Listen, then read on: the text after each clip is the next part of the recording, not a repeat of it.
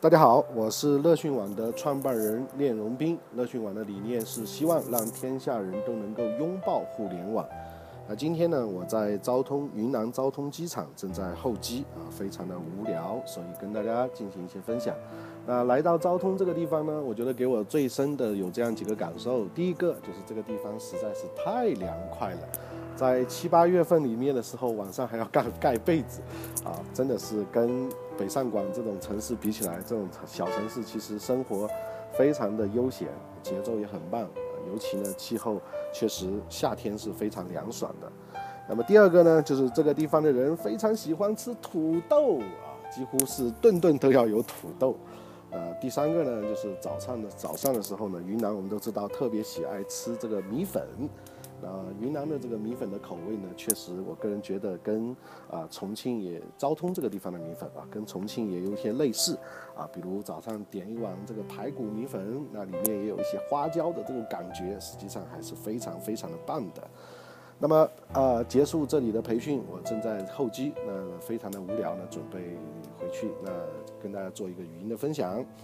那么可能会出现一些突发的这个声音啊，我也没办法去控制。那今天听听互联网呢，我们跟大家分享营销的方面的一些文章啊，传统营销僵死，活路在何方？那我是在看互联网分析沙龙的这个公众账号当中的时候看到的。那作者我不知道是谁啊。那在播报的过程中，有可能我会把作者的第一人称用我来代替。那并不是代表我聂荣斌本人。如果你对我个人感兴趣，可以打开微信通讯录，直接搜索号码四三六一五二三五，加我为好友，我们一起学习、交流、分享。我的想法就是希望真的能够行万里路，读万卷书啊！今天接下来我们开始读书了。武大郎是被谁杀死的？没错，是西门庆啊。但如果放在现在呢，杀死他的人可能是武大郎自己，他的营销总监，或者是他的产品经理。杀死传统企业的，当然也不是互联网企业，更不是什么互联网思维，而是催生互联网企业和互联网思维的，是一种完全不同于过去三十年的这个消费环境，背后是消费者决策方法、技术和消费者主权思维的这个改变。那么彼得呢，在一家照明企业工作，全行业大大小小将近有两万家公司。以前呢，大部分过得都不错，现在大部分过得都很难受啊！我相信这不光是照明企业，在其他很多传统企业也会有类似的现象。十几年前能赚钱的这个照明企业，大都可以通过这样几种方式，比如第一种打品牌，那么多打广告啊，央视投一点，户外投一点，公关活动做一点，这个牌子基本就打成了。那第二个方法呢，就是打网点牌，多开门店，自己开不了就找经销商来开，三年商不走，一年两三百家店，三年就成气候了。啊，第三种方法呢，就是打渠道战，多建渠道，多建子渠道，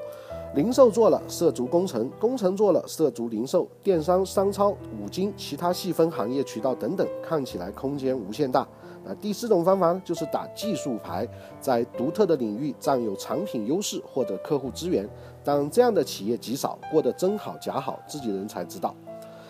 也有打各种概念牌的，比如说健康、绿色、生态、智能、啊光艺术、全能王等等，这是在照明行业。那最近几年呢，这个行业里大部分的企业过得都不开心，穷也不开心，富也不开心。为什么呢？因为发展的路数自己越来越没有把握了。现在做的是同样的努力与投入，也许只达到十年前的五分之一的效果。砸广告，消费者不感冒了；玩招商，年轻一代的经销商心明眼亮得很，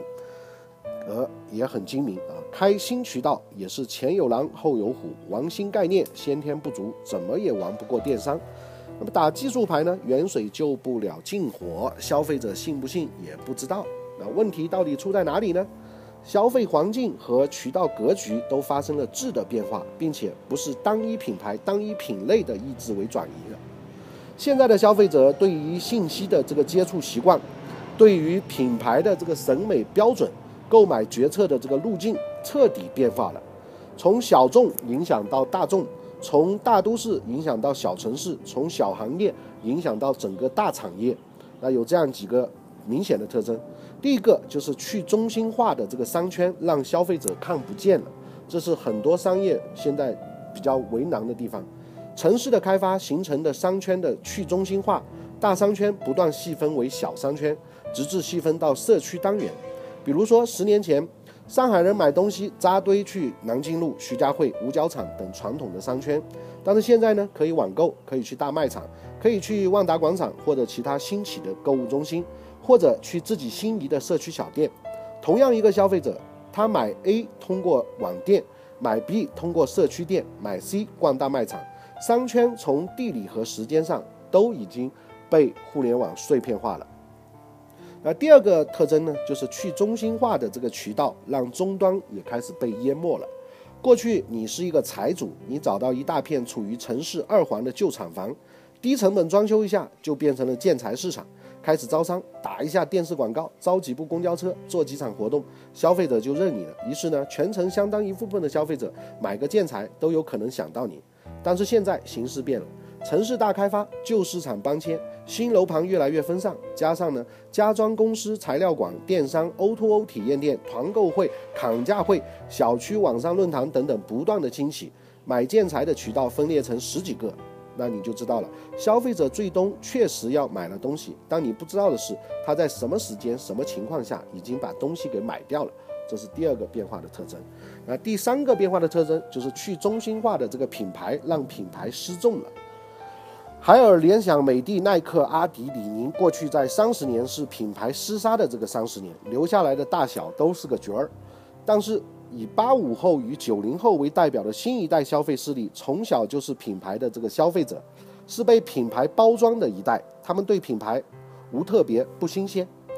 这些至今和未来十年的这个主流购买力，经过了其父辈对品牌的这个理性选择之后，快速进入到了感性消费时代。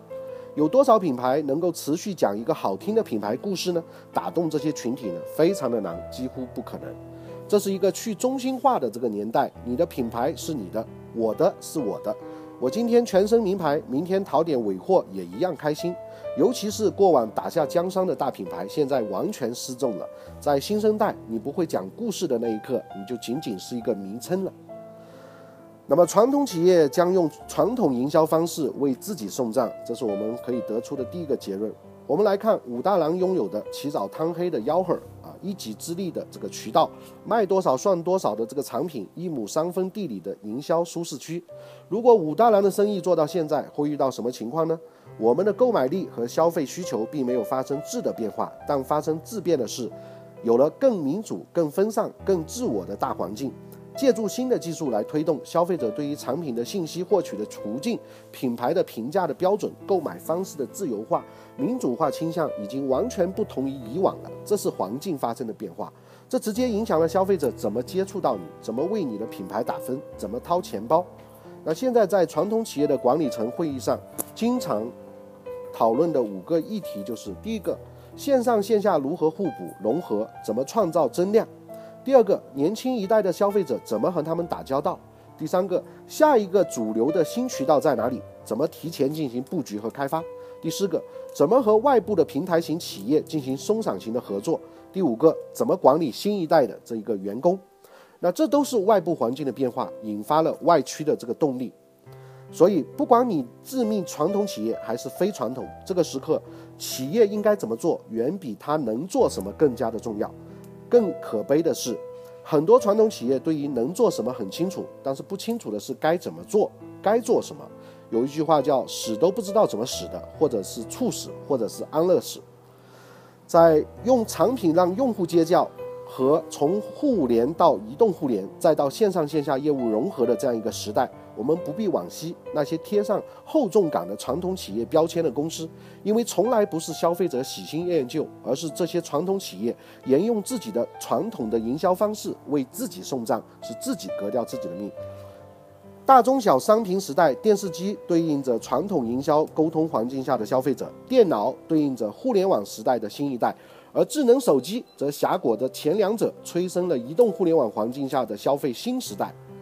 当互联网用户、智能手机用户、信用卡以及其他电子支付工具的用户、物流便捷配送的用户这四者交叉覆盖达到一定量的时候，新的全渠道、全触点营销模式就出现了。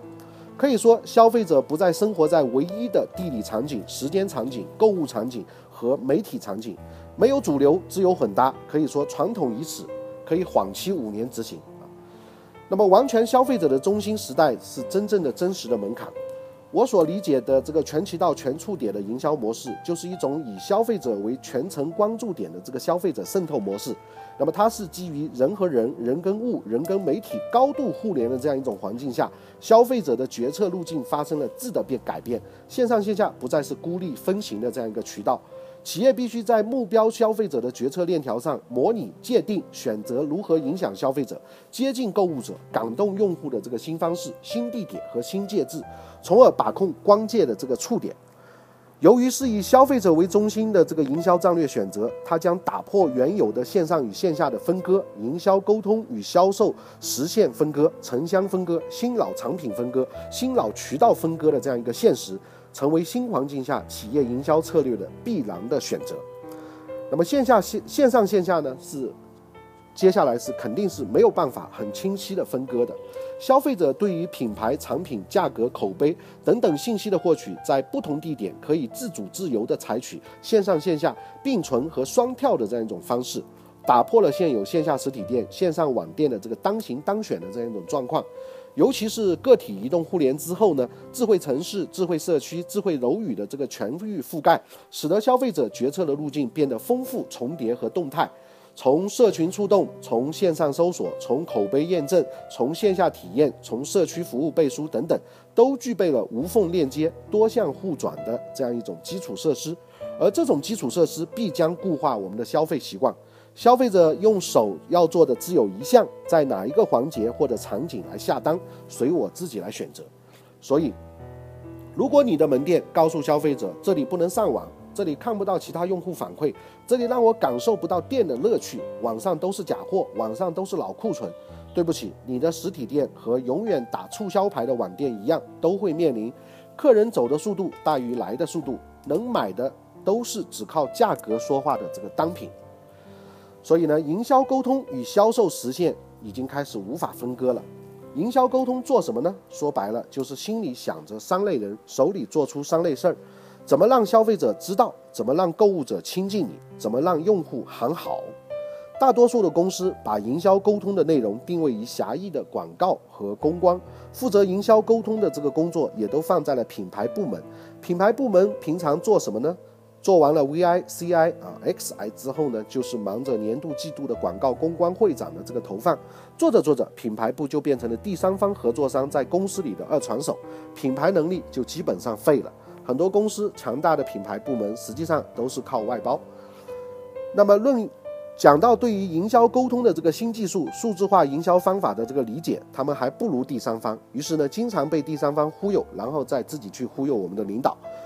那么，对于说到生生意需求与顾客痛点的这个理解，他们也不如销售部。于是乎呢，就经常被销售人员责难啊。当然，销售人员也不全是好东西啊。你千万别说我们公司的这个品牌部只负责广告和公关。如果真是那样，忙完上述的常规工作之后，这个部门基本就可以歇菜或者分流了。与传统品牌部门不同的是，在全渠道、全触点营销模式里面。营销对象的界定、内容的生产方式的选择，品牌部和销售部将前所未有的开始协同，总部营销部门与区域营销部门将前所未有的进行一体化。那转化的趋势基本上是这样的，我们来看一下，第一个趋势可以从职能转化为功能，在全渠道营销的这样一个环境下，没有一个独立的部门可以全面承担营销沟通的这样一个功能。不同渠道的用户，不同场景下的用户，只要你不希望他只是被动的接受信息，那就需要第一时间借助相应的营销工具与之互动。其中有品牌部的这个工具开发，也有销售部的这个工具开发以及使用。这对于以前的品牌部来说是一个巨大的挑战，独立的数字化媒介部门也一样不能担当。必须站在消费者决策路径上，把传播和互动的功能分解到企业的不同组织，比如说销售、渠道、客服、供应链，包括售后等等。二十年前，企业老板喜欢说公司人人都是销售员，而现在必须说公司人人都是一个品牌部。甚至我们插播一下，现在讲的人人即媒体，或者说是呃产品即媒体，也是这样一个概念，需要有。触点需要有品牌传播的这个价值。那么第二个解决的途径就是从集中转化为分散。营销沟通依然是内容为王，但内容的生产者再也不是传统的品牌部或者公司，而是分散在全渠道、全触点营销模式的这个路径里，由生意结构里的各类角色自行生产和传播。比如说，销售商在终端现场提供的消费者体验视频，快速上传到共享中心，触动那一刻其他同类终端同类消费者的这个兴趣。那有点像 UGC 的这种概念啊，比如服务商上门后用户的使用反馈，以及那一刻满意的这个笑脸，能及时上传到社区 APP，同步启动好邻居推荐的业务。我们正向完全消费者的中心时代，全渠道、全触点营销模式是其中的这个解决之道。已经规模化的这个品牌企业，如果无视这种现象的存在，无论你是传统的电电商啊，传统的店面的商人，还是传统的电子商务的商人，都将殊途同归的被打回原形。可以说，五年内，一批传统实体企业和一批传统的电商企业都将从消费者心智当中消失。那么，只有建立了全渠道、全触电的这样一个营销策略，你的目标消费者才能进入你的猎取的范围。那我们从这里看到，传统五年将死啊，缓期五年执行，传统将死。那这中间最核心的一个变化，就是希望我们未来要进行全渠道、全触点啊。那么在这个布局当中，就是因为我们移动互联网这样一个平的模式，我们接触信息的模式发生了非常大的变化，使得我们的消费行为、决策思维也发生了非常大的变化。那么未来我们要更加的注重的是建立全渠道、全触点的这样一个营销策略，才有可能更好的跟我们的消费者进行接触，以及如何让我们的消费者成为我们的传播者。那这些就是我们现在这个时代做互联网营销以及传统企业做互联网转型当中必须要思考的问题。原有的这种集权中心的这个方式，用单独的 PR 公关部门去做品牌推广的方式，外包第三方的这些方式，很可能都不足以让我们了解真正的消费者他在想些什么，如何能够让他们更好的为我们的品牌提供价值。那这些呢，都是至关重要的命题。OK，那今天听听互联网，我们就分享到这里。如果大家感对乐讯网感兴趣，也可以直接百度“快乐的乐培训的训”，关注乐讯网。那也可以加我个人的微信四三六一五二三五，我们一起学习交流分享。那今天我们就学习到这里，谢谢，再见。